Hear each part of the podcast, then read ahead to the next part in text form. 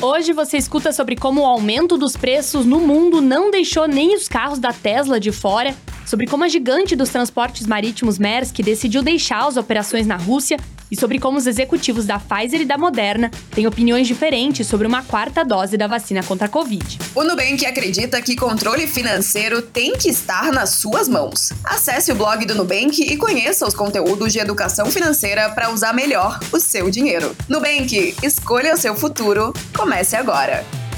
A Tesla elevou os preços de todos os seus veículos depois do CEO Elon Musk alegar que os custos das empresas que ele dirige estavam aumentando. O Model 3 mais barato nos Estados Unidos agora custa 46.990 dólares, de acordo com o site da Tesla.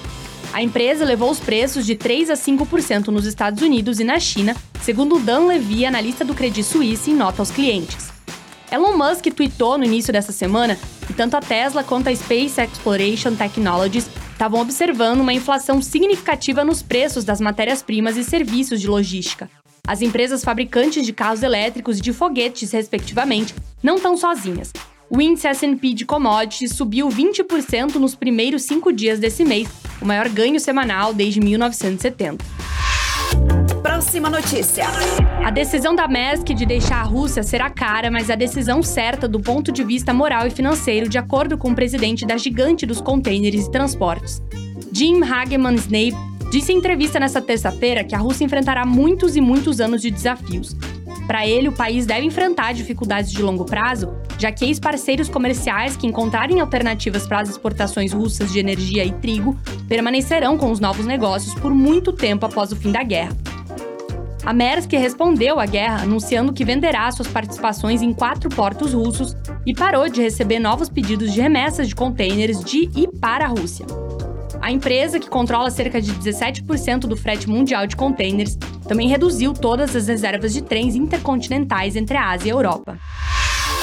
E tem mais. Os principais executivos de duas das maiores fabricantes de vacinas contra a Covid-19 estão divididos em relação à necessidade de uma quarta dose para a maior parte da população mundial. O presidente executivo da Pfizer, Albert Bourla, disse em entrevista à CBS no domingo que a proteção oferecida pelas três primeiras doses diminuirá e uma quarta dose é necessária agora.